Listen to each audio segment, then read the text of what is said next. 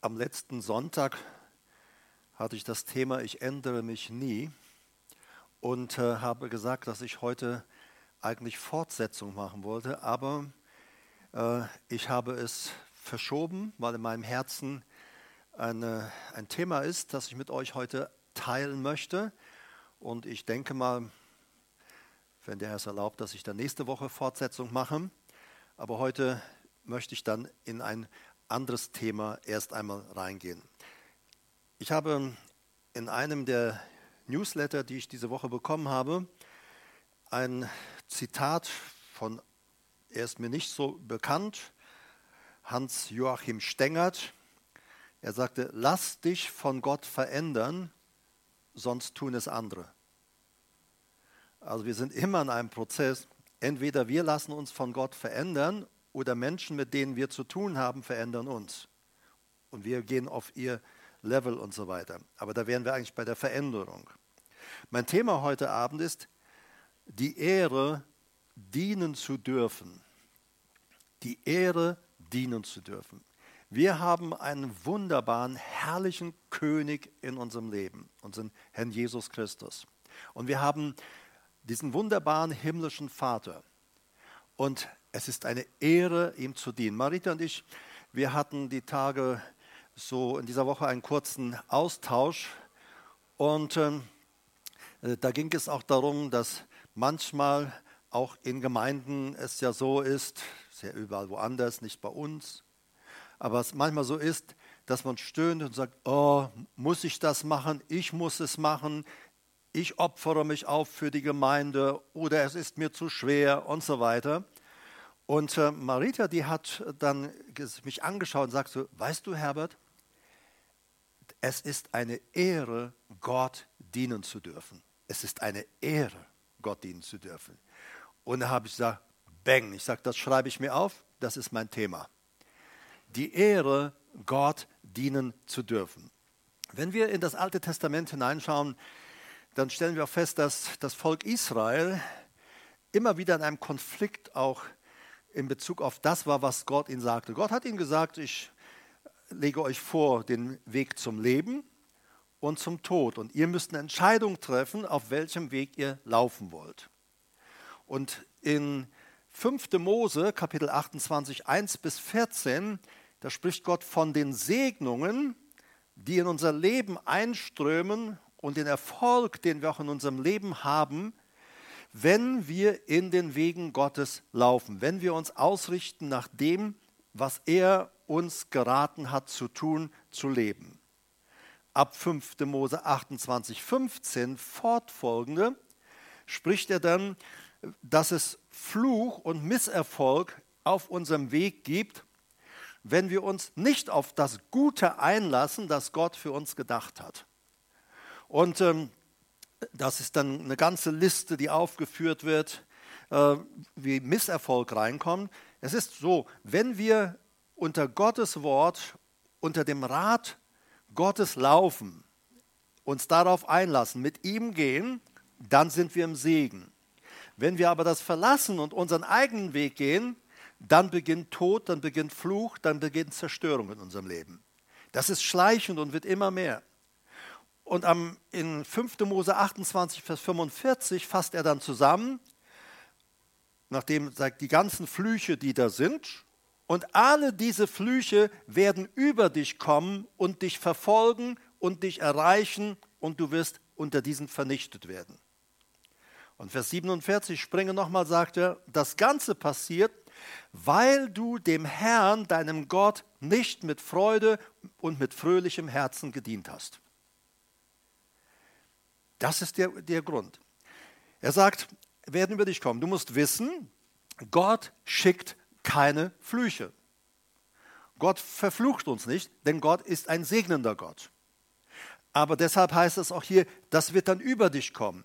Wenn ich aus dem Segensweg Gottes mich heraus bewege, bewege ich mich automatisch in Tod und Fluch. So, und Gott sagt, und dann kommen diese Dinge, die auf diesem nicht göttlichen Weg sind, diese Dinge kommen dann über dich und diese Dinge zerstören dich. Und er sagt, weil du dem Herrn, dein Gott, nicht mit Freude und mit fröhlichem Herzen gedient hast, wegen des Überflusses an allem. Das heißt, es geht dir halt gut. Ich muss mich nicht groß nach Gott ausrichten. Ich muss nicht unbedingt tun, was er sagt. Es geht mir doch gut. An anderer Stelle sagt Gott, passt auf, wenn ihr das Land, in das gute Land gekommen seid, das ich euch gegeben habe, und ihr dann satt und fett werdet, meint nicht unbedingt unsere körperliche Fettheit, aber wenn ihr wirklich sagt, boah, ich, es ist alles okay, dann hütet euch, dass ihr nicht meine Ratschläge und meine Wege vergesst und euer eigenes Ding dreht. So, also mir fiel vor allem dieser Vers 47 in 5. Mose 28 ein. All das geschieht, auch dieser Misserfolg, weil du dem Herrn, deinem Gott, nicht mit Freude und mit fröhlichem Herzen gedient hast. Im Psalm 101, Vers 6 heißt es, meine Augen sind auf die Treuen im Lande gerichtet, damit sie bei mir wohnen. Wörtlich heißt es, damit sie mit mir wohnen. Gott will Leute haben, die mit ihm in Beziehung wohnen, die mit ihm in Beziehung leben und aus der Beziehung mit ihm heraus ihren Alltag gestalten und ihren Alltag leben. Und dann sagt er in diesem Psalm 101, Vers 6 im zweiten Teil, wer auf vollkommenem Weg wandelt, der darf mir dienen. Wer auf vollkommenem Weg wandelt, der darf mir dienen. Das äh, klingt einerseits sehr gut, so sagt es die Elberfelder Übersetzung. Die Luther Übersetzung sagt, wer auf vollkommenem Weg ist, der soll mir dienen aber soll, das haben wir schon mal festgestellt, steht so nicht drin. Eigentlich heißt es dort, wer auf vollkommenem Weg wandelt, der wird mir dienen. Also die Folge ist, wenn wir richtig laufen, wenn wir auf dem Weg Gottes sind, werden wir, ich sag mal, fast automatisch Gott dienen. Wer auf dem vollkommenen, also auf dem von Gott gedachten Weg läuft, der wird mir dienen. Das ist dasselbe, was Jesus sagte äh, zu seinen Jüngern. Er sagt, ähm, das lesen wir auch in unseren Übersetzungen, wo ich bin, das soll mein Diener auch sein. Und äh, die Anmerkung sagte, äh, ähm, dass das steht nicht soll, sondern wird. Wo, wo ich bin, da wird mein Jünger auch sein. Also für Jesus ist so, wenn jemand sagt, ich bin ein Jünger Jesu, ich bin ein Nachfolger Jesu, aber wenn er nicht in der Nachfolge Jesu geht, das heißt, wenn er nicht die Wege geht, die Jesus geht, dann sagt Jesus, dann bist du kein Jünger mehr. Dann sind wir vielleicht Glaubende. Wir sind Leute, die von theologischen Wahrheiten überzeugt sind.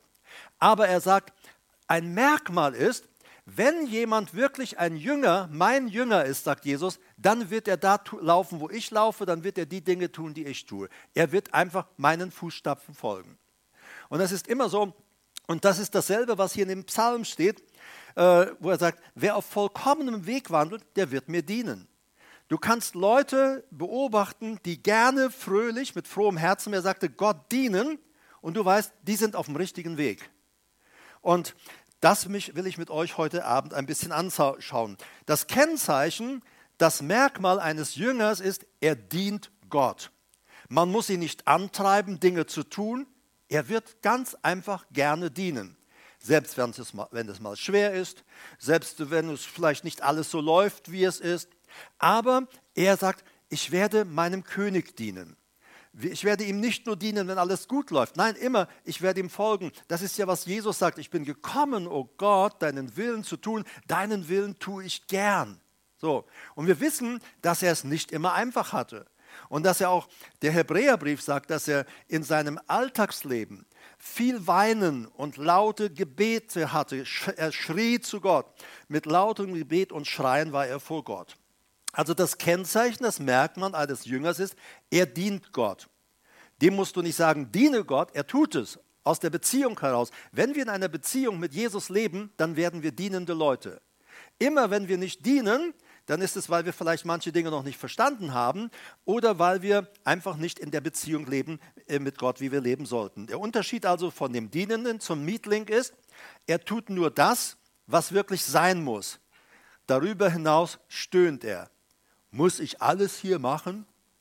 Muss ich der sein, der das alles tut? Also dann, es, er fängt an, äh, das ist so ein, so ein Quietschen so im, im Getriebe. Das ist der Unterschied.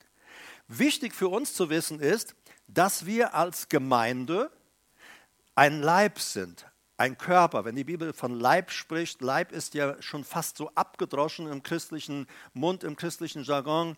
Wir sind der Leib Christi und keiner stellt sich mehr groß was dabei vor. Aber Leib, da steht Soma, Körper. Wir sind sein Körper. Also Gemeinde ist ein Körper und die Schrift sagt, sie ist ein, der Körper Jesu Christi. Wir sind Jesu Körper, er ist das Haupt. Ich lese mit euch aus 1. Korinther 12, äh, ja, 1. Korinther 12, Vers 12 bis 14. Denn wie der Leib oder Körper einer ist und viele Glieder hat, also ich stehe hier vor euch, ihr sitzt vor mir, so, und der Gesamtkörper besteht aus verschiedenen Gliedern. Und so ist es auch Gemeinde. Und jedes Glied hat eine andere Funktion. Ich halte mein Konzept hier mit den Fingern fest und nicht mit den Zähnen, weil meine Zähne, wenn ich den zwischen die Zähne setze, dann könnte ich nicht sprechen, aber ich muss meinen Mund öffnen. Ich nehme ihn auch nicht zwischen die Zehe, um ihn hochzuhalten, weil ich sage, ihr Zehen, ihr Faulpelze, tut doch auch mal endlich was. Nein, die Hände haben die Aufgabe, das jetzt zu halten. So, und so ist es auch in der Gemeinde. Wie der Körper einer ist und viele Glieder hat, alle Glieder des Leibes aber, obwohl viele es sind, sind sie ein Leib, ein Körper. So auch der Christus. Also er, nennt hier den, den Leib Christi, den Körper Christi, die Gemeinde Christi, er nennt ihn sogar der Christus. Weil wir als Körper und er das Haupt, er betitelt uns hier, ihr seid der Christus. Er ist das Haupt, ihr der Körper. Denn in einem Geist sind wir alle zu einem Leib getauft worden und sind alle mit einem Geist getränkt worden. Also als wir zu Jesus kamen, wir wurden alle in einen Körper hineingetauft, in den Körper Jesu. Jeder, der neu dazukommt, zum Glauben kommt, wird in diesen Körper mit hineingetauft und er wird ein Teil des Körpers Jesu. Das heißt, dem ganzen äh, Organismus und allem, was ist, allem dem unterworfen und dem eingefügt. Und wir sind alle mit einem Geist getränkt. Wir sind hier in diesem Raum jetzt oder auch in dieser Gemeinde hier. Wir sind jetzt ein Körper, lokal, an diesem Ort die Stadt, über die Stadt hinaus. Wir haben hier in der Evangelischen Allianz verschiedene Gemeinden und über die Allianz hinaus Gemeinden.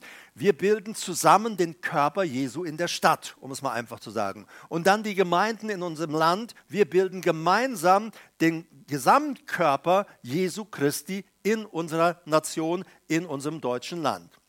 So, und wir alle sind zu einem Leib getauft worden. Alle, als wir getauft wurden, wurden wir in den Körper Jesu hineingetauft. Deshalb sagt die Schrift auch, wir werden in den Tod, nicht nur in den Tod Jesu hineingetauft, sondern auch hineingetauft in den Körper, in den Gesamtkörper. Und sind alle mit einem Geist getränkt worden. Das ist kein unterschiedlicher Heiliger Geist. Wir sind alle mit demselben Geist getränkt worden. Denn auch der Leib ist nicht ein Glied. Klar, mein Körper, dein Körper ist nicht ein Glied, sondern viele. Vers 28. Und die einen, wir sind 1. Korinther 12 noch, und die einen hat Gott in der Gemeinde, also in der Ekklesia, in der Herausgerufenen, Gott bezeichnet seine Gemeinde im Neuen Testament als Ekklesia, die herausgerufen. Ekklesia, herausgerufene. Wir sind herausgerufen von Gott und hineingestellt in diese Welt mit einem speziellen Auftrag, mit einem speziellen Dienst, Gott zu dienen, einander zu dienen und dieser Welt zu dienen. Wir, haben, wir sind Herausgerufene. Wir sind, wenn wir uns bekehren, nicht mehr wie früher. Wir gehören nicht mehr zu dem alten System. Wir gehören jetzt zu den Herausgerufenen. Wiedergeborene Christen sind eine besondere Gruppe, eine Kategorie in dieser Welt. Sie sind Körper Christi. Die einen hat Gott in der Gemeinde eingesetzt. Erstens beachte, Gott hat sie eingesetzt. Ist ein ganz wichtiger Punkt. Gott hat eingesetzt, erstens Apostel, zweitens Propheten, drittens Lehrer. So dann Wunderkräfte, eigentlich steht nur Kräfte, Wunder steht auch in euren Bibeln in Klammern. So dann Kräfte, also Dynamis, Kraft, Fähigkeit, Vollmacht, Macht, besonders innewohnende Kraft. Wir alle haben, wir haben das an anderer Stelle schon mal angeschaut, wir alle haben in uns die göttliche Dynamiskraft, die innewohnende Kraft. Gott, der in uns wohnt, ist diese innewohnende Kraft. Aber er sagt, da gibt es bestimmte Leute, die Gott befähigt hat, eingesetzt, in dieser Kraft über das normale Christsein hinauszuleben, über das normale Leben der Gläubigen hinauszuleben. Dann hat er, schreibt er weiter, so dann Gnadengaben der Heilungen. Also Gnadengaben ist Charisma, bedeutet Gnadengabe, unverdientes Geschenk. Also Paulus macht deutlich, das, worin wir dienen, das, was wir von Gott bekommen haben, ist ein Geschenk und es ist ein unverdientes Geschenk. Deshalb sagt Paulus an anderer Stelle, niemand von uns kann sich rühmen oder prahlen, dass er jetzt so einen besonderen Job in der Gemeinde macht. Nein, dass den Job, den du in der Gemeinde machst, den du im Körper Christi machst, dieser Job wurde dir von Gott geschenkt. Gott hat es eingesetzt. Wir suchen es uns nicht aus. Wenn ich daran denke, als ich zum Glauben kam, ich war ja ein sehr schüchterner Mensch und ich weiß noch, dann ähm, als, äh, als ich anfing, mein Leben zu ordnen, äh, war klar, mein Pastor sagt, oh Herbert, und jetzt gibt es regelmäßige Arbeit, das Herumvagabundieren, Herumlungern, das wird nichts mehr. Also habe ich dann in der Zeitung nach einem Job gesucht. Und Halleluja, ich fand einen, eine Annonce, dass ein Packer in einem Keller gesucht wird, der alleine dort seinen Job tut und ungestört seinen äh, Job tun könnte. Ich habe gesagt, das ist für mich. Denn ich war schüchtern, ich, ich, hatte kein, ich hatte Schwierigkeiten mit Menschen zu reden. Und dann las ich eine andere Anzeige, dass ein Verkäufer gesucht wurde ähm, in, in einem äh, Geschäft, also einem, einer Firma, die drei Standorte in der Stadt hatte. Und äh, da habe ich gedacht, nie und nimmer, nie und nimmer. Und der Heilige Geist sagt, da stellst du dich vor. So, also bin ich hingegangen zu dieser Firma. Ich habe natürlich die Sache, ich kürze sie ab. Ich, man versucht ja manchmal mit Gott zu verhandeln, aber er weiß ja, was gut und richtig ist. Also bin ich in die Firma gegangen, habe mich vorgestellt. Damals hatte ich noch meine schönen langen lockigen Haare und so weiter. Äh, bin mit meinen äh, Jeans äh, vernietet gegangen und so weiter, wie ich so halt rumlief. Und äh, dann habe ähm, so gedacht, habe ich wohl, so einen nehmen die sowieso nicht. Ja? Äh, und dann äh, habe ich mich vorgestellt und dann sagt die, äh, die Chefin, sagt sie, also Herr Erike, äh, wir würden Sie einstellen. Ja, äh, ich habe nicht Halleluja gerufen, gar nicht, sie war einfach nur stumm. So, äh, wir werden Sie einstellen. Er sagt, okay, die Haare stören nicht. Ihr wisst vielleicht nicht, aber zur damaligen Zeit war es ja verpönt, auch lange Haare zu tragen. Und ähm, dann bist du manches Mal, auch wenn du in der Gemeinde warst, dann ähm, wurdest du auch immer angesprochen. Also stand gewisse Leute und ein gewisser Bruder stand immer am Ausgang nach dem Gottesdienst. Der hat es geschafft. Er war mit der Erste am Ausgang und dort hat er mich dann abgefangen und er sagt: Herbert, der Heiland liebt dich, aber die Haare müssen ab. Der, dem Heiland gefällt nicht, wie du läufst.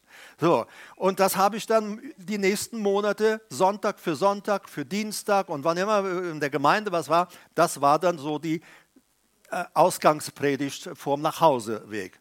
So, und, aber meine Chefin sagt, das können Sie lassen, aber ähm, äh, anständige Hose, Jacke, Hemd, Krawatte. Naja, okay. Marita weiß, wie ich damals rumgelaufen bin, wie so ein Stacho. Aber gut, äh, auf jeden Fall sah ich äh, nach Meinung der Leute jetzt wesentlich besser aus als früher. Und so, du nickst, Marita nickt, ja. Also es, das hat mich total verändert. So, ich habe also diesen Job angenommen und ähm, ja, habe mich einigermaßen noch eingelebt. Und dann weißt du, dann habe ich, äh, ich habe auch ges dafür gesorgt, dass der Laden immer sauber ist, alles picobello, denn ich bin ja eingestellt zum Arbeiten und nicht zum äh, Rumklönen. So, aber ich hatte auch Freiräume. Und so habe ich meine Chefin gesagt, ähm, würden Sie erlauben, dass wenn keine Kunden da sind und nichts zu tun ist, dass ich meine Bibel lese? Sagt sie, ja, die können Sie gerne lesen. Und äh, nach ein paar und ähm, das war ja noch alles ruhig. Die Leute wussten ja im Allgemeinen nicht, wer ich bin. Meine Chefin wusste das, die Mitarbeiter wussten, ich bin Christ. Und ähm, dann eines Morgens sagte er, Herbert, mach dir einen Button an dein Hemd. Äh, irgendwas war Jesus liebt dich oder Jesus lebt oder sowas. Und ich habe, oh war ja, jeder Kunde, der reinkommt, der wird mich da mit dem Button sehen. Aber der Heilige sagt, mach das. Also kannst natürlich nicht einfach tun. Ich bin zu meiner Chefin hin und ich habe gesagt, hören Sie, ähm, ich würde mir gerne, ich würde mir gerne, ja, ich würde mir gerne so einen Button antun, Jesus lebt oder Jesus liebt dich. Ach, Herr Erike, wenn Sie das so wollen, dann machen Sie das doch. Verstehst du? Es war einfach, ich, ich hatte einfach totale Freiräume. So, und das, diese ganze Situation, alles hat mich in Freiheit gebracht. Du kannst dir vorstellen, die Kunden, wir haben ja auch Stammkunden gehabt und äh, auf einmal stehst du mit dem Button, Jesus liebt dich. Äh, ne? Und dann, was ist das? Manche Leute waren sprachlos, die haben dann gar nichts mehr gesagt, die sonst auch sehr plaudermäßig äh, unterwegs waren. Aber andere haben auch gesagt, was ist los? Warum machst du das? Wieso tun sie das? Und so weiter. Also lernte ich mit Menschen zu sprechen und über warum ich glaube, was ich glaube, auch zu kommunizieren. Und Gott wusste, warum ich diesen Job bekam. So stehe ich heute hier. Verstehst du? Aber ich wollte Gott dienen. Ich muss dir sagen, seit ich mich bekehrt habe, ich habe ständig evangelisiert, auch in der Zeit in Wuppertal. Es gab keinen Tag, sieben Tage die Woche war ich Missionar. Sieben Tage die Woche. Ich war immer unterwegs, wenn nach meiner Arbeit oder eine Pause, ich hatte manchmal längere Pause, immer unterwegs und habe Menschen eingeladen zum Glauben, eingeladen zu Jesus.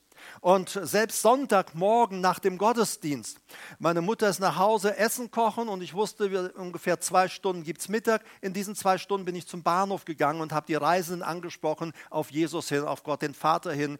Ich war immer unterwegs abends nach Feierabend, manches Mal nach dem Gottesdienst, nach 10 Uhr, bin ich dann noch in der Stadt unterwegs gewesen und habe die Leute, die in der Stadt unterwegs waren, angesprochen auf den Glauben, musste natürlich am nächsten Morgen auch wieder zur Arbeit. Aber ich wollte, dass die Leute um mich herum meinen wunderbaren Erretter und Erlöser Jesus kennenlernen. Den sollten sie kennenlernen. Und deshalb war ich unterwegs, ständig unterwegs. Und weißt du, und in mir wuchs dieser Wunsch, ähm, ich würde gerne Gott im geistlichen Dienst dienen. Ich würde gerne Vollzeit dienen. Und ähm, dann habe ich mich beworben äh, auf der Bibelschule Berührt, dem theologischen Seminar in Erzhausen. Und ich habe nur eins gesagt, dich nehmen die niemals. Wegen meiner Vergangenheit. Mehrfach vorbestraft, zweimal im Gefängnis. So einen, dem gibt, den holt man sich doch nicht ins Theologiestudium rein, in die, äh, in, in, äh, auf die Bibelschule. Und weißt du, aber Gott hat alles geebnet. Ich wurde genommen.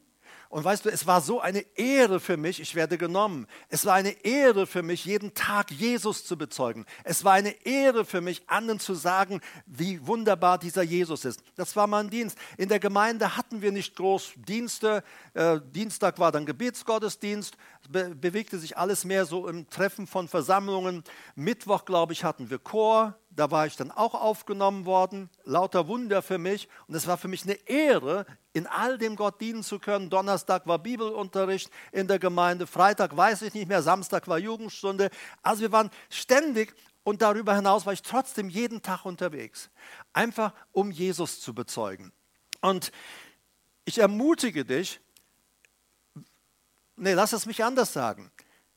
Ich war ergriffen von Jesus. Meine Leidenschaft war Jesus.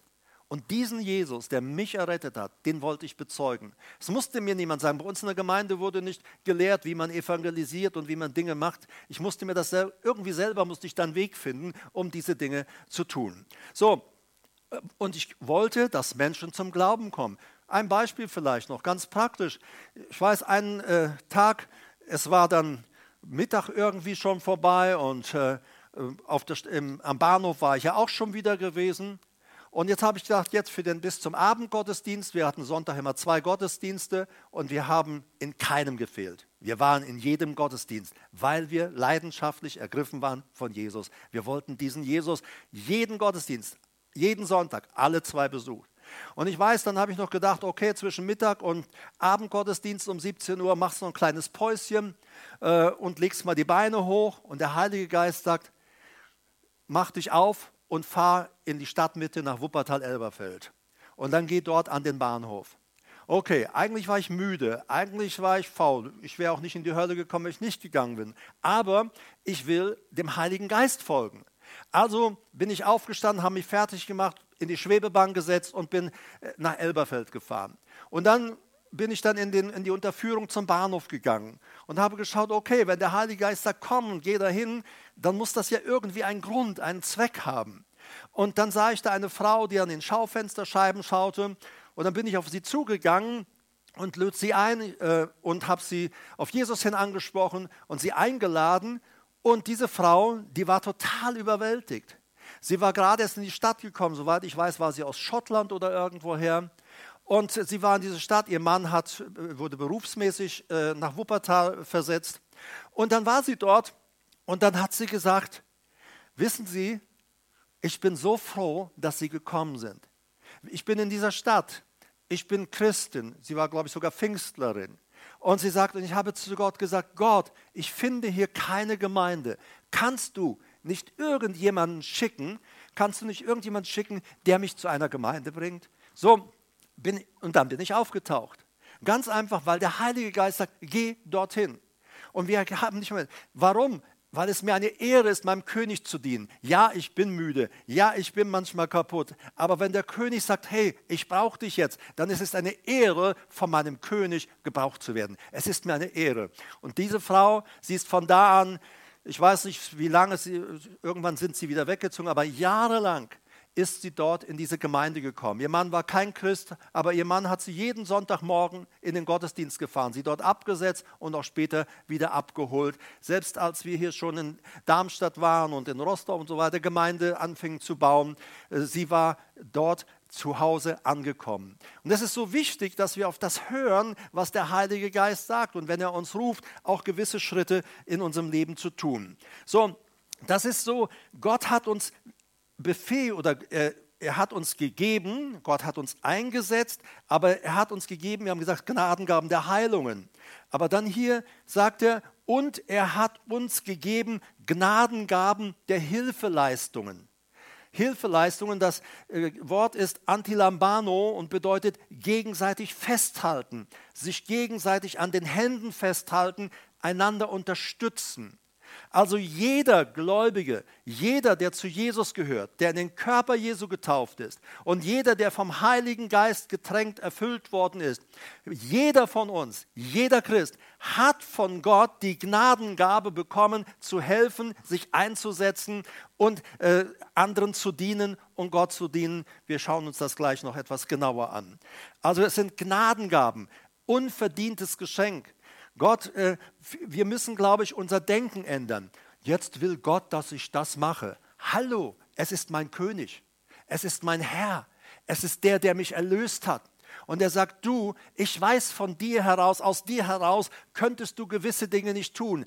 Aber als besondere Gnade schenke ich dir, befähige ich dich, besonders in meiner Gemeinde, in meinem Körper, in meinem Haus zu dienen und mir zu dienen. Er gibt uns die Befähigung. Es ist Gnadengabe der Hilfeleistungen, die er uns geschenkt, die er uns gegeben hat. Und da heißt es Gnadengaben auch der Leitungen hat er gegeben. Das griechische Wort für Leitungen ist Kybernesis und bedeutet Steuerung, Führung, Leitung. Es kommt von Kybernao, ein Schiff steuern.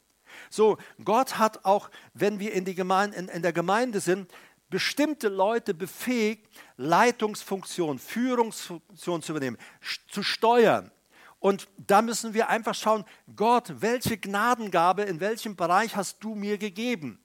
Also es kann jemand ein guter Pastor, ein guter Hirte, ein guter Seelsorger sein, top Seelsorge machen, aber im Steuern, sage ich mal, ähm, oder eine Gemeinde zu führen, wäre er nicht in der Lage. So, während ein anderer, der in der Lage ist, eine Gemeinde zu führen, äh, hat, nicht unbedingt ein Top-Seelsorger sein wird. Gott gibt Gnadengaben. Gott sieht uns und sagt, dich beschenke ich damit, denn du wirst mir darin dienen. Dich beschenke ich damit, denn du wirst mir darin dienen. Aber wir müssen wissen, es ist jedem gegeben worden, nicht nur Einzelnen. Gott erweist dir und mir die Ehre, in seiner Gemeinde, in seinem Haus zu dienen. In 1. Petrus 4, Vers 10, und ich kann ja eigentlich nur einen Gedankenanstoß geben heute Abend, Du müsstest da selber ein bisschen nachforschen, weil die Schrift sagt so viel darüber, Gott sagt so viel über diesen Bereich auch des Dienens und welch eine Ehre es ist zu dienen. Wenn wir denken an Petrus und die anderen, als sie dann geschlagen wurden, als sie im Gefängnis waren und all diese Dinge. Und ähm, dann kommen sie aus dem Gefängnis und sie kommen aus ihrer ganzen Bedrängnis raus und sie freuten sich riesig. Es, denn was sagt Petrus? Es war uns eine Ehre, für Jesus Schmach zu leiden. Es war uns eine Ehre, für unseren König zu leiden. So, versteht ihr? Das ist eine ganz andere Haltung, eine ganz andere Einstellung. Es war und ist uns eine Ehre. 1. Petrus 4, Vers 10. Wie jeder eine Gnadengabe empfangen hat. Beachte, jeder hat eine empfangen. Jeder von uns hat eine Gnadengabe empfangen. Er sagt, so wie jeder eine Gnadengabe empfangen hat, da ist wieder dieses Charisma, Gnadengabe, unverdientes Geschenk. Du musst dir vorstellen, Gott beschenkt dich mit einer Gabe, etwas in der Gemeinde zu tun, in seinem Körper, in seinem Leib zu tun. Er beschenkt dich mit einer Gabe. Und wir denken vielleicht, ich bin also mich da wählen. Ja, Gott sagt, dich wähle ich. Dich will ich haben. Dich will ich das äh, einsetzen in diesem Bereich. Dich will ich haben, dass du in diesem Bereich dienst und der Gemeinde und, den, äh, und, und, und, und mir dienst. Ich, und Gott, schaut nicht nach unserem Äußeren, nicht nach unserer Person, nicht nach unserem Ansehen, wo wir herkommen, sondern er schaut auch auf unser Herz. Aber du musst wissen, wenn wir zum Glauben kommen, jeder bekommt von Gott eine besondere Aufgabe zu tun. Es gibt keinen Christen, der wiedergeboren wird, der nicht von Gott eine Aufgabe bekommt. Nur der Großteil nehmen die Aufgabe nicht wahr. Aber jeder Christ, jeder Christ, ausnahmslos, hundertprozentig, hat von Gott eine Aufgabe bekommen, mit der er in der Gemeinde dienen soll. Und das ist wichtig, dass wir uns da auf Gott einlassen. Er sagt, wie jeder eine Gnadengabe empfangen hat, so dient damit einander als gute Verwalter der verschiedenartigen Gnade Gottes. So dient, das das Wort Diakoneo, bedeutet dienen mit der Betonung auf dem Werk, welches getan wird. Also er sagt, die Arbeit, die du tust, tut sie aneinander, miteinander und aneinander als gute Verwalter. Das Wort Verwalter ist Ökonomos und bedeutet Verwalter, Haushalter, also jemand, der die Belange eines Haushaltes, eines, seines Besitzes oder einer Familie oder eines Mündels als Vormund regelt. Gott sagt, die, die Aufgabe, die du übertragen hast, mache sie sorgfältig, schau, dass es wirklich wie, ein guter, wie von einem guten Verwalter gehandhabt wird. Und das geht in alle Bereiche hinein. Er sagt der verschiedenartigen Gnaden Gottes. Gott hat verschiedene Gnaden, Geschenke uns gegeben zum Dienen. Das Wort Gnade in dem Fall hier ist Charis und bedeutet Gnade oder gewährte Freundlichkeit oder auch ersehnte Freundlichkeit. Ich habe mich so gesehnt, ich wollte Gott dienen, ich wollte, äh, ich wollte als geistlicher Diener äh, ausgebildet werden und Gott dienen. Und als ich dann genommen war, da habe ich mich so riesig gefreut. Gott hat diese ersehnte Freundlichkeit mir gewährt. Es heißt auch Gunst Gottes. Gott erweist uns Gunst. Er sagt, ich gewähre dir die Gunst, dass du das in meinem Namen für mich tun darfst. Du kannst in meinem handeln. Das ist Gunst Gottes. Er vertraut uns und ähm, wir sind nicht irgendwo links abgeschoben. Und dieses ist so vielfältig auf, der, und äh, sind die praktischen Dienste in der Gemeinde, in der Technik. Überleg mal, wenn jetzt keiner in der Technik wäre, dann würden wir heute Abend keinen Gottesdienst in der Art machen können, wie wir ihn jetzt haben. Wir sind, es ist so wichtig. Gott hat Leuten diese Gnadengabe gegeben, technisch äh, uns zu unterstützen, uns zu helfen und das Ganze in den Griff zu nehmen. Oder denken wir auch ähm, unser lieber Bruder, der immer die Filme schneidet, die, die Predigten dann in, äh, online setzt. Das ist, Gott sagt, ich habe dir das als Geschenk gemacht. Du darfst das für mich machen. Du, mein Lieber, darfst für mich die Filme schneiden. Ich gewähre dir diese Gunst und diese Freundlichkeit. Und der Bruder sagt, es ist mir eine Ehre, diese Filme für Gott schneiden zu dürfen. Es ist mir eine Ehre, sie online auf YouTube zu stellen. Es ist mir eine Ehre. Ob es nun Technik ist, ob es Kinderkirche ist, ob es Beamer ist oder Lobpreis. Stell dir mal vor, alle in der Gemeinde sagen, wir wollen alle im Lobpreisteam sein. Dann wäre ja keiner mehr, der eine andere Aufgabe übernimmt. Oder andere sagen, alle würden sagen, du, also ich, wir wollen alle Beamer-Team machen. Ja, dann... Ähm, Das geht nicht. Jeder hat ja eine Aufgabe, es würde nicht funktionieren. Oder ob es der Bereich Hauskirchen ist. Es geht gar nicht um die Frage, will ich eine Hauskirche starten oder nicht, sondern es geht darum, habe ich Gott gefragt, ob ich keine starten darf oder ob ich sie, also du kannst sie starten, anders gesagt. Also wir denken oft, naja, also ich habe keine Lust, eine Hauskirche zu starten. Aber wir haben nicht das Recht, selber zu entscheiden. Wenn Gott auf dich diese Gnadengabe, dieses Geschenk gelegt hat, eine Hauskirche zu gründen, dann geht dieser Welt etwas Gewaltiges verloren, wenn du nicht diese Hauskirche startest. Und, äh, und dann leidet die Gesamtgemeinde daran. Und das ist so wichtig, dass wir diese Dinge tun. Es ist Putzen. Überleg dir mal, ähm, niemand würde das Haus sauber machen. Gott sagt, es ist ein Gnadengeschenk, dass du mein Haus putzen darfst. Es ist ein Gnadengeschenk. Ich erweise dir diese Gnade, dass du in meinem Haus den Staubsauger schwingen darfst. Es ist eine Gnade Gottes. Er könnte auch sagen, du bist mir zu doof, du bist mir zu dumm, geh warte auf den Parkplatz, bis alle fertig sind. Nein, es ist eine Gnadengabe. Es ist ein Geschenk von Gott. Er sagt, hier, ich will, dass du mit reinkommst. Und wir wachsen ja auch in diese, diese Dinge hinein. Und, äh, aber oft ist es so, dass äh, Menschen Mangel erleiden, weil äh, eine mangelnde Bereitschaft ist, mitzuarbeiten. Oft ist es ja so in Gemeinden, dass einige wenige alles machen und der Rest ist Zuschauer. Aber niemand in der Gemeinde, niemand, der wiedergeboren wird von Gott, ist von Gott als Zuschauer gedacht. Jeder ist von Gott gedacht als ein Dienender. Und dienen bedeutet nicht, ja, wie ich diene Gott immer im Lobpreis und der Anbetung. Nein, nein, ich bete ihn an und ich diene ihm, wenn ich die Bibel lese. Nein, Gott, bei Gott ist Dienen ganz praktisch. Ich mache etwas mit meinen Händen, mit dem Einsatz meines Körpers. Da hatte ich auch die, äh, ein Zitat gelesen von dem Hans-Joachim Stengert wieder. Er sagt, der, Mangel, der mangelnde Gehorsam des einen hat den, Mangel, hat den Mangel des anderen zur Folge. Also der mangelnde Gehorsam des einen, weil die einen nicht gehorsam sind in dem, was sie tun sollen, leben andere im Mangel an Zeit oder vielleicht Einsatz für ihre Familie und alles. Sie erleiden Mangel, weil sie die Aufgaben der anderen übernehmen müssen. Finde ich immer ganz stark. Und für mich ist auch dieser, dieser David ein ganz starkes Beispiel, auch wie er vorangeht. Schaut, der David, ähm, er sagt von sich, ich habe gegen Bären gekämpft und gegen Löwen gekämpft. Er hat sich für die Herde gestellt. Und Jesus sagt, ein Mietling, der geht und flieht. Wenn der Bär kommt, wenn der Wolf kommt, dann haut er ab, dann flieht er. Aber der David, da kam ein Bär und da ist der kleine David und da ist der riesige Bär. Und dieser Bär will an die Herde ran. Und dieser David stellt sich davor und sagt, ich nehme es mit dir auf. Und er sagt, ich habe den Bären getötet und die Herde geschützt.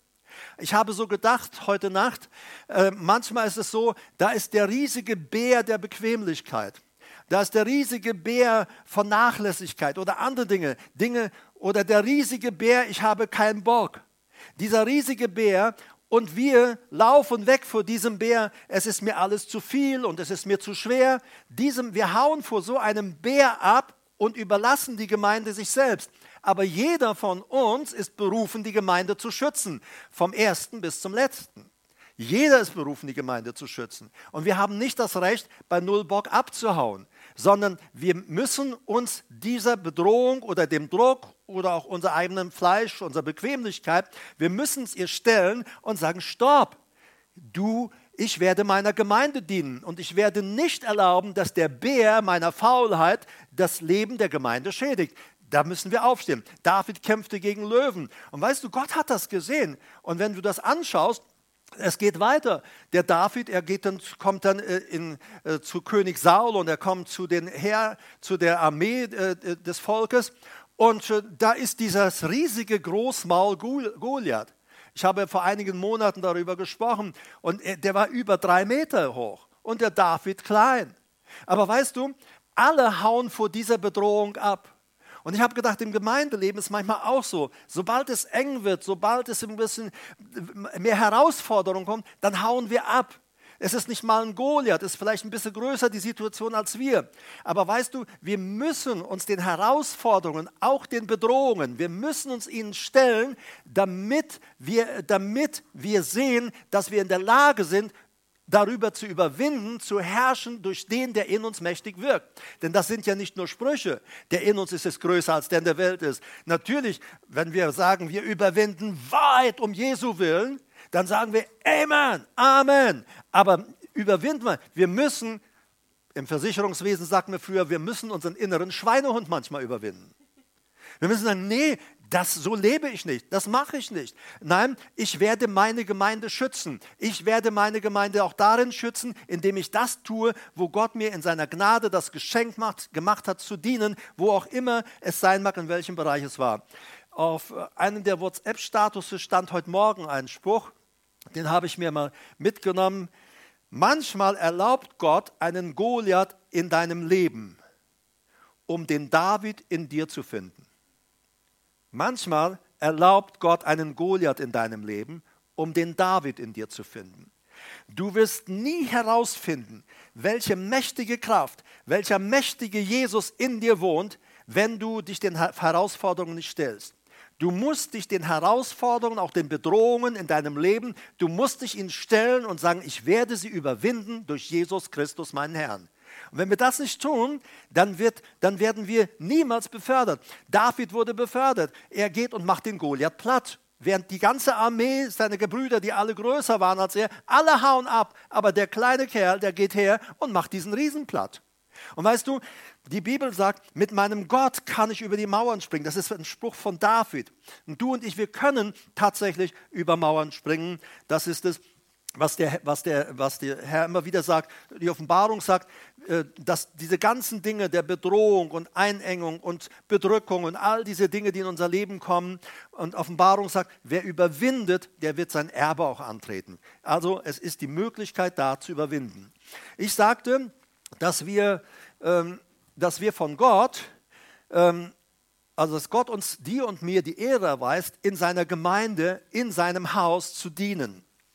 Aber genau genommen dienen du und ich nicht den Menschen, sondern Gott. In, äh, anders gesagt, wer seinem Haus nicht dient, der dient auch ihm nicht. Also wenn jemand sagt, ich diene Gott, aber er dient nicht seiner Gemeinde, dann ist das nicht wahr. Denn wer Gott dient, wird auch seiner Gemeinde dienen. Alles andere ist so ein bisschen fromme Schmuserei. Kolosser 3, 22. Ihr Sklaven, Gehorcht in allem euren irdischen Herrn, nicht in Augendienerei als Menschengefällige, sondern in Einfalt. Das Wort ist Aplotes und bedeutet Einfachheit, Reinheit, Schlichtheit, Gradheit. Mach keine krummen Tricks. Lebe offen, lebe gerade, lebe transparent. Er sagt das auch zu diesen die, die Sklaven bezüglich ihrer Herren.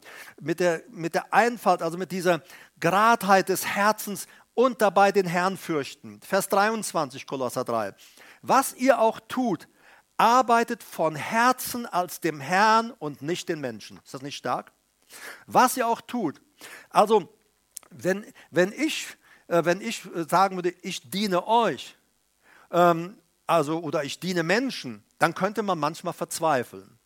Weil du manchmal investierst du in Menschen und dann bricht wieder alles zusammen wenn ich nicht meinen Fokus darauf habe, ich diene meinem Gott mit einem Auftrag und mit diesem, in diesem diene ich Gott und in diesem versuche ich Menschen mit reinzubeziehen, Menschen mit reinzuholen. Wenn ich diesen Fokus nicht hätte, ich diene Gott, dann würde ich wahrscheinlich schon längst immer wieder das Handtuch geschmissen haben. Aber er sagt hier, was ihr auch tut, arbeitet von Herzen, da steht Psyche, mit Psyche ist Verstand, Wille, Gefühl, mit eurem ganzen Verstand, mit eurem ganzen Wollen, mit all, eurem, äh, mit all euren Emotionen, dient dem Herrn und nicht den Menschen. Dein Dienst geschieht in erster Linie für Gott, nicht für Menschen. Wenn ich hier predige, dann predige ich zu euch, zu euch auch, die ihr im Internet seid. Aber in erster Linie predige ich vor Gott, stehe ich vor Gott und ich diene Gott, weil man könnte sich ja sonst noch einen schönen Nachmittag machen oder einen schönen Abend. Und dann sagt er weiter, Vers 24, da ihr wisst, dass ihr vom Herrn als Vergeltung das Erbe empfangen werdet. Und dann kommt er und gibt nochmal so einen Punkt drauf, der, der Apostel Paulus, Leute, sagt er, ihr dient dem Herrn Christus. Ihr dient nicht Menschen. Ihr dient dem Herrn Christus. Mein Dienst ist an Christus. und durch Christus dienen wir dann auch einander. Alles, was wir tun, tun wir für Gott, wir tun es für Jesus. Das ist wichtig, dass wir das wissen. Wenn wir sagen, ich tue das für die Menschen, dann wird sich bald Enttäuschung und schnell Enttäuschung breit machen. Ich habe mir so viel Mühe gegeben. Ich habe so einen Einsatz investiert. Es hat nichts gebracht. Am besten haue ich ab. Das ist, wenn wir Menschen dienen. Aber wenn wir Gott dienen, dann mag sein, da lassen Leute dich im Stich, dann fallen Leute dir vielleicht in den Rücken, was auch immer geschieht.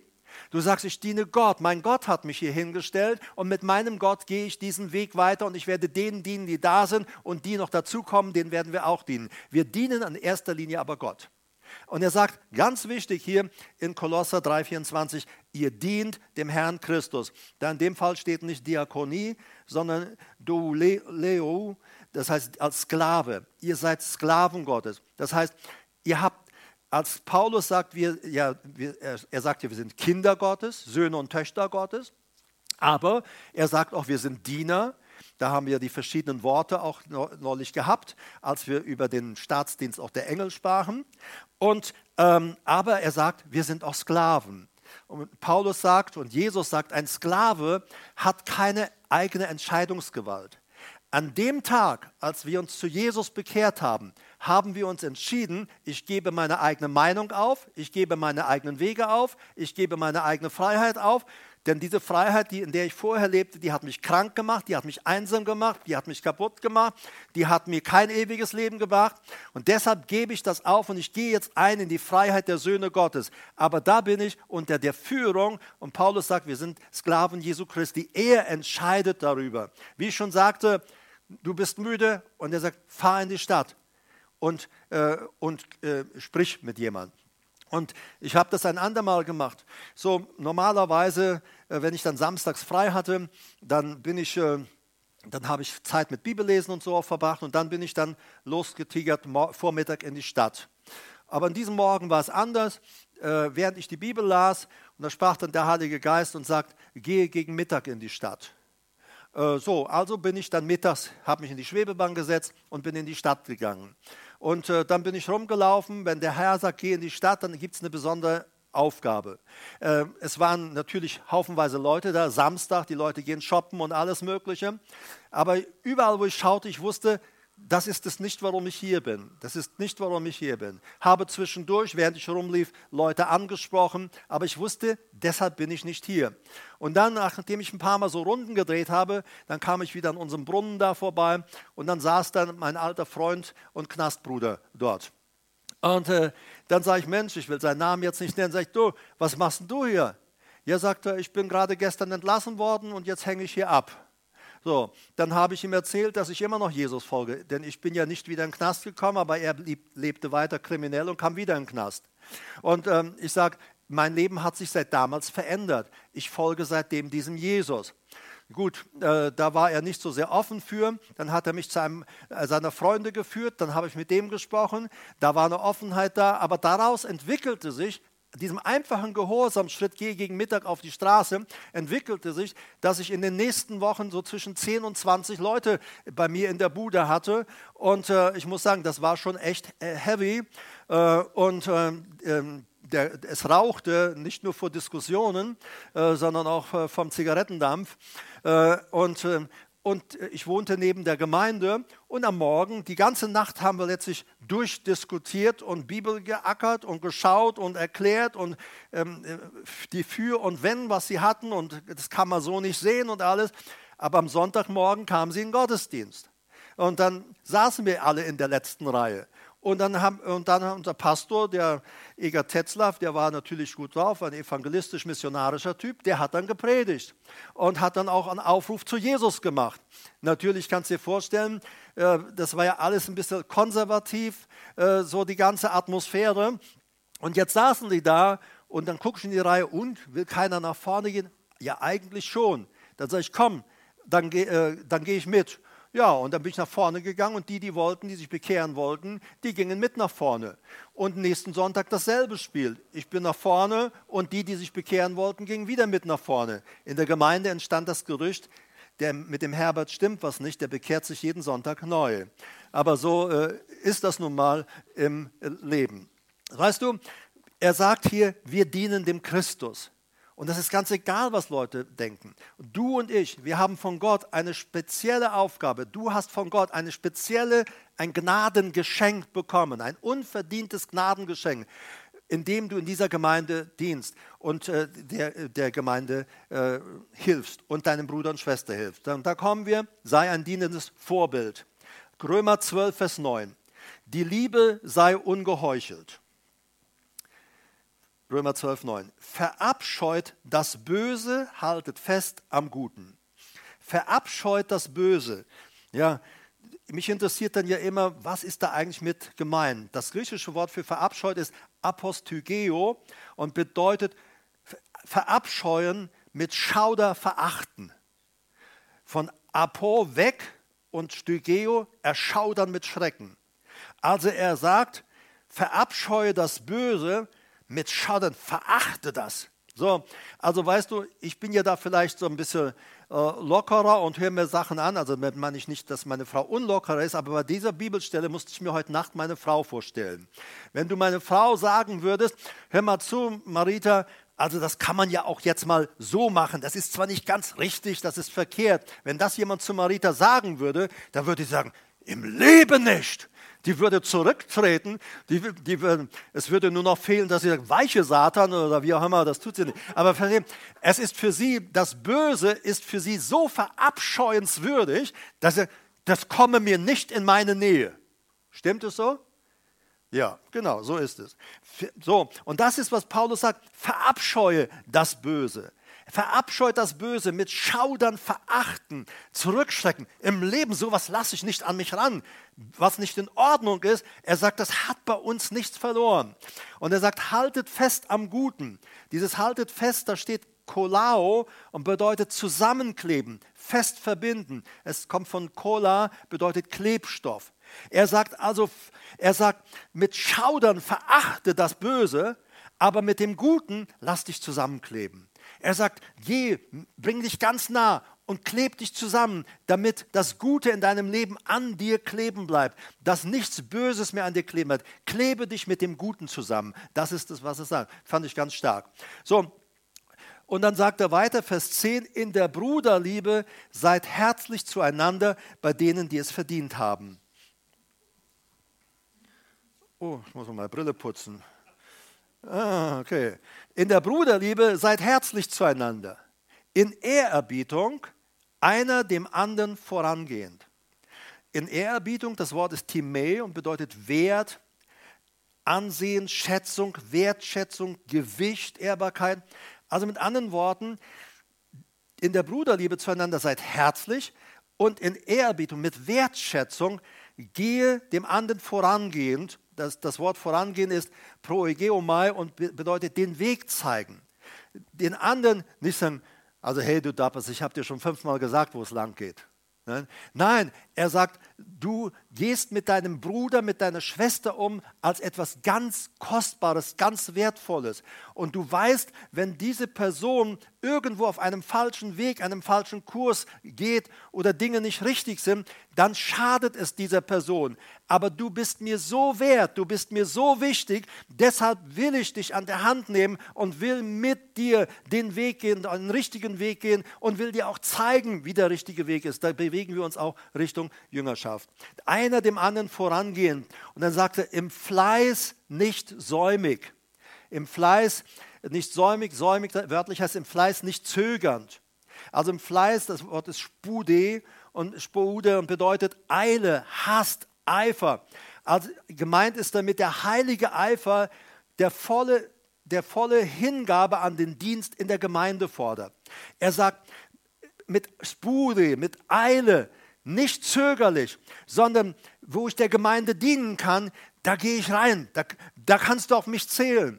Ja, natürlich, mein Tag war lang, ich bin vielleicht groggy, aber ich sehe, da braucht jetzt jemand Hilfe. Ich sehe, du brauchst Hilfe in deinem Dienst in der Gemeinde. Ich sehe, du brauchst Hilfe vielleicht in deinem Putzteam. Du, eigentlich, wenn im Putzteam jemand fehl, fehlt, müssten sich fünf Leute auf den Teamleiter stürzen und sagen, nimm mich, nimm mich, lass mich bitte putzen. Paulus sagt, mit Eile und Hast stürze dich da rein und sag, darf ich helfen?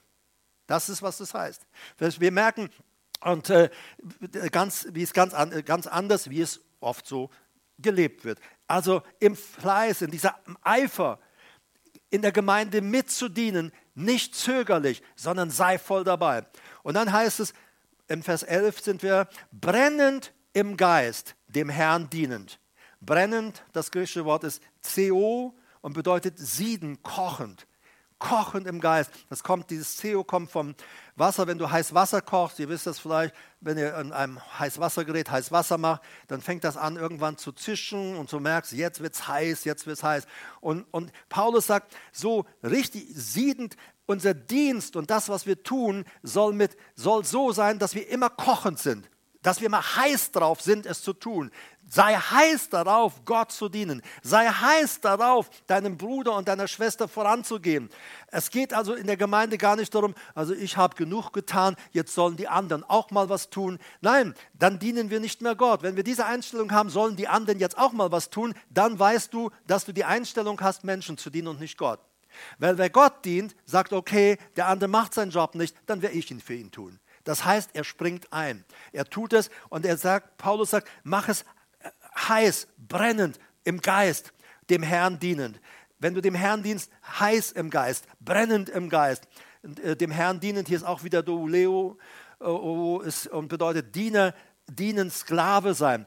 Das heißt, ich frage nicht, habe ich Bock, habe ich Lust. Nein, es ist jetzt nötig, also gehe ich und bin dabei. Es ist nötig, also helfe ich, also springe ich ein. Psalm 100, Vers 2 sagt, dient dem Herrn mit Freuden kommt vor sein Angesicht mit Jubel. Und das kann man auch beim Putzen machen. Das kann man bei jedem Dienst machen. Und ich sage nicht, dass es immer leicht ist in dem, was wir tun. Glaube mir, auch mein Dienst ist oft sehr beschwerlich. Aber in all der Schwere und all dem Druck, den Marita und ich auch manchmal ausgesetzt sind, bei all dem ist immer eins da, Herr, es ist uns eine Ehre, dir dienen zu dürfen. Es ist uns eine Ehre, dir, unserem Erlöser und König, dienen zu dürfen. Welch eine Ehre, dass du mich nimmst. Welch eine Ehre, dass du mich begabt hast, dass du mich beschenkt hast, die Dinge zu tun, die ich tue. Und ich sage noch einmal, jeder hat von Gott eine Gnadengabe bekommen. Keiner, der in eine Gemeinde kommt, ist einfach gesagt ohne Job. Jetzt will ich noch ein zusammenfassen von heute. Also erstmal, wir hatten am Anfang auch Psalm 101, 6. Meine Augen sind auf die Treuen im Lande gerichtet, damit sie mit mir wohnen. Gott will Beziehung, er will mit uns leben. Wer auf vollkommenem Weg wandelt, wird mir dienen. So, und das ist das Merkmal. Er sagt, wenn jemand mir dient, dann weiß man, dieser Mensch ist auf dem richtigen Weg. Der ist in der richtigen Beziehung mit Gott. Das Kennzeichen, Merkmal eines Jüngers, sagte ich, ist, er dient Gott. Man muss ihn nicht antreiben, Dinge zu tun. Er wird gerne dienen. Es ist ihm eine Ehre zu dienen. Jemand sagte mir die Tage, jemand hat mir geholfen in einer Sache und ich wollte dieser Person wenigstens Benzingeld geben. Oh nein, sagt sie, es ist mir eine Ehre, dir helfen zu dürfen, denn du bist doppelter Ehre wert. Es ist mir eine Ehre, dass ich das für dich tun durfte. Verstehen? Das ist eine Ehre für uns, weil die Bibel sagt, dass wir diese Dinge auch so tun sollen. Ich sagte, die Gemeinde ist ein Leib, sie ist sein Leib, also sein Körper, und wir sind Teil dieses Körpers. Jeder, der sich bekehrt, wird in diesen Körper hineingetauft und ist ein Teil.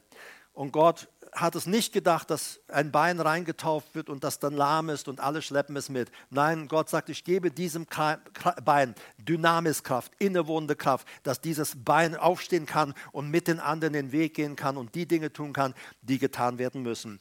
Gott erweist dir und mir die Ehre, in seiner Gemeinde, in seinem Haus zu dienen. Es ist eine Ehre, dass wir ihm dienen dürfen. Es ist eine Ehre, dass wir in der Gemeinde was machen dürfen. Gott sagt, eine, äh, er bezeichnet es als Ehre. Genau genommen haben wir gesagt, wir dienen, du dienst Gott und nicht Menschen. Wir dienen Gott und nicht Menschen. Und wir haben gesagt, es ist wichtig, dass wir darin ein dienendes Vorbild sind, dass wir die anderen mitziehen und dass wir äh, sie wertschätzen, dass die Bruderliebe sei herzlich. Und wenn wir der andere, diese Wertschätzung, das ist, etwas ganz Kostbares, was sehr teuer ist. Du bist mir so teuer, so wertvoll. Deshalb will ich mit dir zusammengehen und dir helfen, auf dem Weg, auf dem Weg zu laufen, auf dem Weg zu gehen und dich auch begleiten und dir helfen in der Aufgabe, die Gott dir geschenkt hat, dir helfen, da reinzuwachsen, da hineinzukommen, all diese Dinge. Und es ist uns und es ist mir eine Ehre, dienen zu dürfen. Es ist mir eine Ehre, Gott dienen zu können. Psalm 100, Vers 2. Dient dem Herrn mit Freuden, kommt vor sein Angesicht mit Jubel. Selbst wenn das, der Dienst manches Mal schwer ist, selbst wenn, es, wenn die Dinge im Alltag manchmal nicht leicht sind, dann heißt mit Freuden dienen heißt jetzt nicht, ich lege mich jetzt auf den Bauch und lache mit den Ast ab. Nein, sondern die Freude ist ganz einfach, Herr, ich erlebe gerade starken Druck, aber ich bin so froh, dass du da bist, dass ich dir dienen darf und dass du mit mir da durchgehst und dass du mir deine Kraft gegeben hast, diese Dinge zu tun. Das ist ganz nüchtern, aber das ist meine Freude, dass du Herr bei mir bist. Es hat nichts mit Lachen oder mit Smilen oder dergleichen zu tun. Aber meine Freude ist, egal in welcher Situation ich mich befinde, mein Gott ist da. Er ist auf meiner Seite und er wird mich nie lassen. Komm, äh, dient dem Herrn mit Freuden kommt vor sein Angesicht mit Jubel, auch wenn wir unseren Dienst, wenn wir unsere Aufgaben tun. Aber ich möchte, dass wir dieses mitnehmen. Es ist eine Ehre, dass wir Gott dienen dürfen. Es ist eine Ehre. Gott hat Menschen, die Sünder waren, die unbrauchbar waren, die vielleicht, ich war ein Mensch, von dem er sagte, untauglich für die Gesellschaft. Ähm, nee, der wird sich sowieso nie ändern und so weiter. Und Gott nimmt so einen Typ und sagt, du, ich begabe dich, ich schenke dir eine Gnadengabe, dass du meiner Gemeinde, meinem Körper dienen kannst. Und das Gleiche gilt dir. Unsere Aufgaben sind unterschiedlich, ganz unterschiedlich. Ich, meine Aufgabe ist unter anderem zu predigen.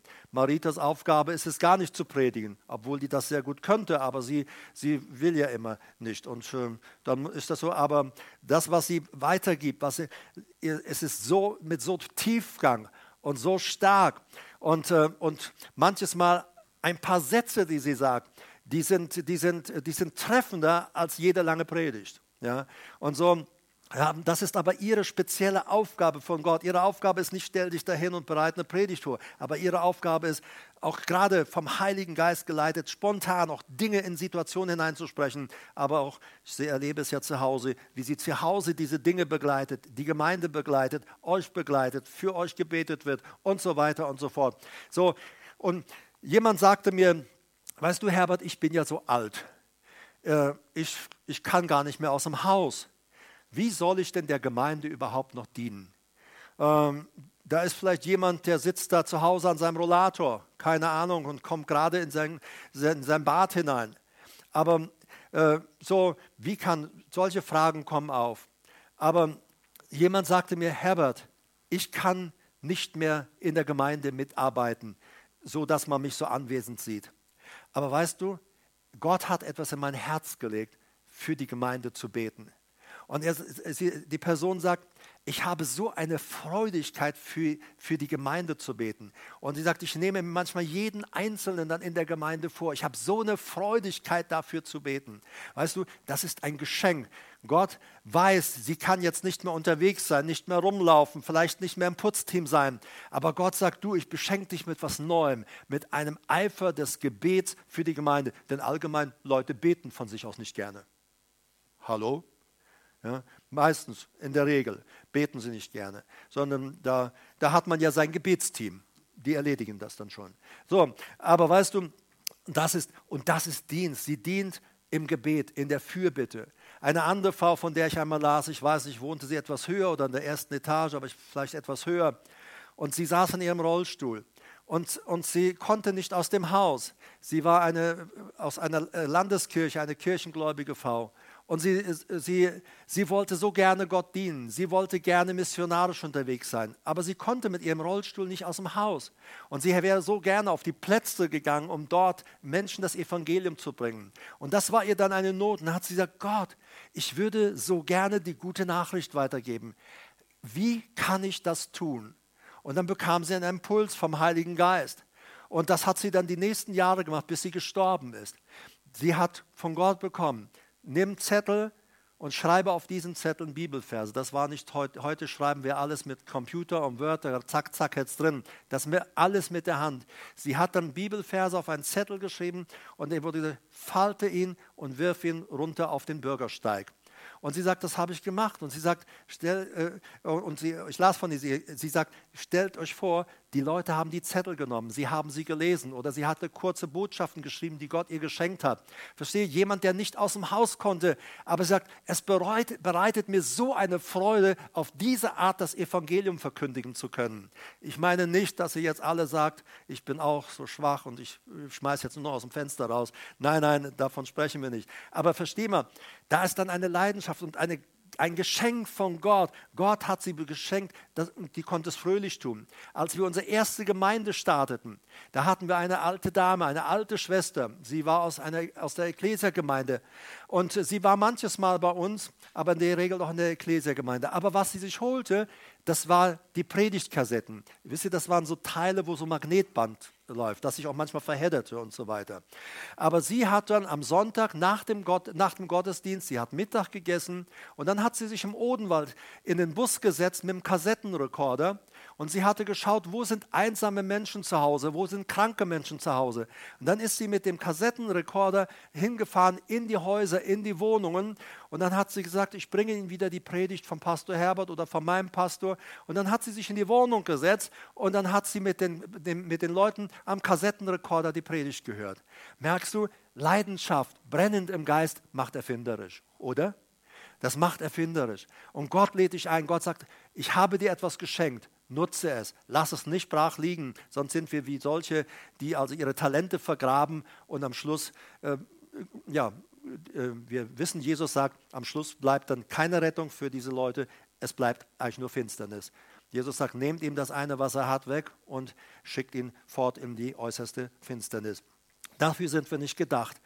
Mein lieber Bruder, meine liebe Schwester, auch der du online bist, ich lade dich ein und eine ein Denken zu, dein Denken zu verändern und einmal zu bedenken, es ist eine Ehre, dass wir unserem großen Gott dienen können. Es ist eine Ehre, dass er uns überhaupt gebraucht, einsetzt für sein Reich. Es ist eine Ehre. Und dafür wollen wir ihm danken, selbst wenn es manchmal schwierig ist. Und es wird manchmal schwierig. Aber Herr, auch in schwierigen Situationen ist es mir eine Ehre, dir, dem König, zu dienen. Im Alten Testament, wir lesen die Kriege. Die, die, die, die Armeen Gottes wurden angegriffen. Der Widerstand des Feindes war groß. Und trotzdem, es war für die Soldaten eine Ehre, für ihren König zu stehen. Es sollte uns eine Ehre sein, für unseren König zu stehen, wo immer wir sind. Amen. Und ich lade dich ein, diesem Jesus wirklich dein ganzes Leben zu geben und ihm zu sagen, Herr, ich will dir dienen. Ob du online bist oder ob du hier im Raum bist, wo immer wir sind, jeder von uns, 100 Prozent, ausnahmslos, hat von Gott ein Gnadengeschenk des Dienstes der Hilfeleistung bekommen. Jeder hat ein, ein von Gott das bekommen. Frage ihn Gott, was möchte ich tun? Vielleicht hast du es bis jetzt noch nicht rausgefunden. Frage ihn, es zu tun. Was, was möchtest du, dass ich tue? Also nichts tun ist keine Option, sondern frage ihn, was hast du für mich in der Gemeinde vorgesehen? Und der Heilige Geist wird es dir zeigen, falls du es bisher irgendwie vielleicht verpasst hast. Ja, ich bin eigentlich am Schluss. Ja. Ich möchte dich einladen, mit dass wir gemeinsam ein Gebet sprechen. Wenn du da bist, ob nun online oder hier, und du sagst, ich will es in Zukunft mal aus, dem, aus diesem Blickwinkel Gottes sehen, es ist eine Ehre, ihm dienen zu dürfen. Wenn du sagst, es soll mir in Zukunft Ehre sein, ihm zu dienen. Und wenn du sagst, da wollen wir uns drin eins machen, auch was Gemeinde und so betrifft. Und wenn du einer anderen Gemeinde angehörst, es gilt natürlich auch für deine Gemeinde. Es ist eine Ehre, Gott da dienen zu können. Du dienst immer zuerst Gott und nie Menschen. Aber wenn du sagst, da will ich mich mit dir eins machen, Herbert, ich will es als Ehre betrachten, meinem Gott zu dienen in dem, was er mir geschenkt hat, dann lade ich dich ein, einfach von deinem Platz aufzustehen, auch online, wenn, äh, der du zuhörst. Wenn du sagst, das möchte ich, steh einfach von deinem Platz auf und lass uns einfach gemeinsam ein kurzes Gebet sprechen. Ja, lass uns miteinander beten. Danke, Herr Jesus dass du meinen Blick verändert hast. Ich erkenne, dass ich in erster Linie immer dir diene. und nie Menschen. Aber wenn ich dir diene, werde ich auch Menschen dienen. Und ich bitte dich, Heiliger Geist, mach es in mir fest. Lass es in mir eine Erleuchtung werden, dass es eine Ehre ist, Gott zu dienen. Herr, ich will es von heute als Ehre betrachten, dir dienen zu dürfen. Und ich sage dir, Herr, es ist mir eine Ehre, dir zu dienen. Es ist meine Ehre, dir zu dienen. Verfüge über mich. Ich danke, dass du nicht nur mein Herr bist, sondern auch mein guter Freund und Bruder Jesus. Und ich danke dir, Gott, dass du nicht nur der Allmächtige bist, sondern auch mein wunderbarer Vater. Es ist mir eine Ehre, dir dienen zu dürfen. Danke, Herr. Amen. Für die, die ihr online seid, ihr könnt gleich im Nachtrag die Kontaktdaten nochmal einsehen, falls ihr sie bisher nicht habt melde dich bitte für die Kleingottesdienste an. Du kannst dich anmelden für jeden Gottesdienst und wir schauen immer, wenn ein Platz frei ist. Manchmal melden sich Leute kurzfristig ab, sodass wir dann dich anrufen können und sagen, du, es sind noch eins, zwei oder drei oder vier Plätze frei geworden. Nur nutze diese Kontaktmöglichkeit, melde dich bei uns, melde dich ruhig für jeden kleinen Gottesdienst an und wir schauen, ob wir es immer möglich machen, dass du in einen unserer Gemeinden äh, teilnehmen kannst. Und äh, auch findest du gleich äh, im Anschluss findest du die, die Bankdaten, so dass du auch deine Kollekte und deine Zehnten oder Spenden dort überweisen kannst. Danke, die ihr alle bisher so treu unterstützt. Ich bin jedes Mal überwältigt, wie, wir, wie ich auch hier mit euch einen Zusammenhalt erlebe. Ich weiß, ich sage das immer wieder, aber ich bin echt überwältigt. Wenn ich dann sehe, was geschieht, dann bin ich da und danke Gott. Ich sage, danke Herr, dass Menschen auch hierin, dass wir auch hierin als Gemeinde zusammenstehen. So nutze diese Möglichkeiten dieses, des angegebenen Kontos und wenn du Fragen hast an uns, wir sind gerne für dich da, melde dich bei uns. Ich wünsche uns hier eine gesegnete Woche euch online eine gesegnete Woche. Der Herr ist wirklich gut. Es ist eine Ehre, ihm dienen zu dürfen.